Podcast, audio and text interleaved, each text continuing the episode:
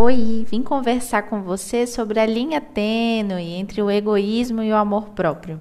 Às vezes a gente tem dúvida quando que a gente pode dizer não, botar um limite para os outros, porque a gente quer ser sempre gente boa, né? não quer parecer egoísta nem chata. E aí eu vim te ajudar a abrir os olhos e entender qual é a diferença entre egoísmo e amor próprio. O egoísmo é quando a gente coloca os nossos desejos antes da necessidade dos outros. Já o amor próprio é colocar as nossas necessidades antes do desejo dos outros. Ok, mas qual que é a diferença entre desejo e necessidade?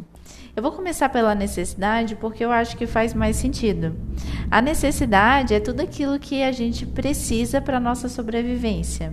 Né? E para manter também o nosso equilíbrio interno, sem causar um desconforto físico ou psicológico.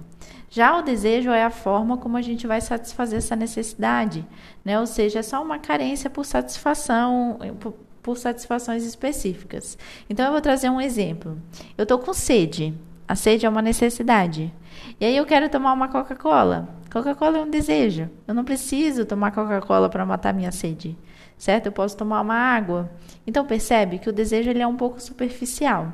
Já a sede é uma necessidade fisiológica, né? ela é primária.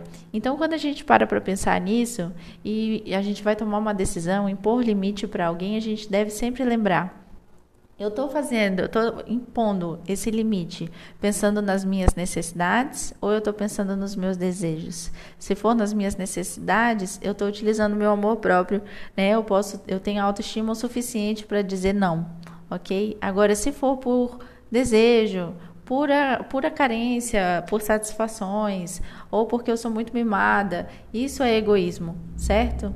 Agora, algo que eu quero te lembrar é o seguinte: se colocar em primeiro lugar não te torna uma pessoa ruim. Né? Principalmente quando for focado em amor próprio. Botar suas necessidades em primeiro lugar é essencial, né? O equilíbrio é tudo. Você precisa se olhar e parar de fazer o que os outros querem. Se a outra pessoa te achar chato, problema é dela certo? Porque afinal de contas, se vai te fazer mal, se vai te prejudicar, a sua resposta não deve ser sim, certo? Aprender a dizer não e colocar limites é fundamental no alto amor.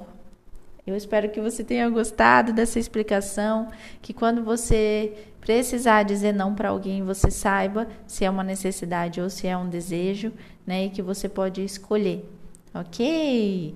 Eu fico à disposição. Se quiser conversar comigo, eu estou no meu Instagram. É arroba Rodrigues, Rodrigues com Z no final.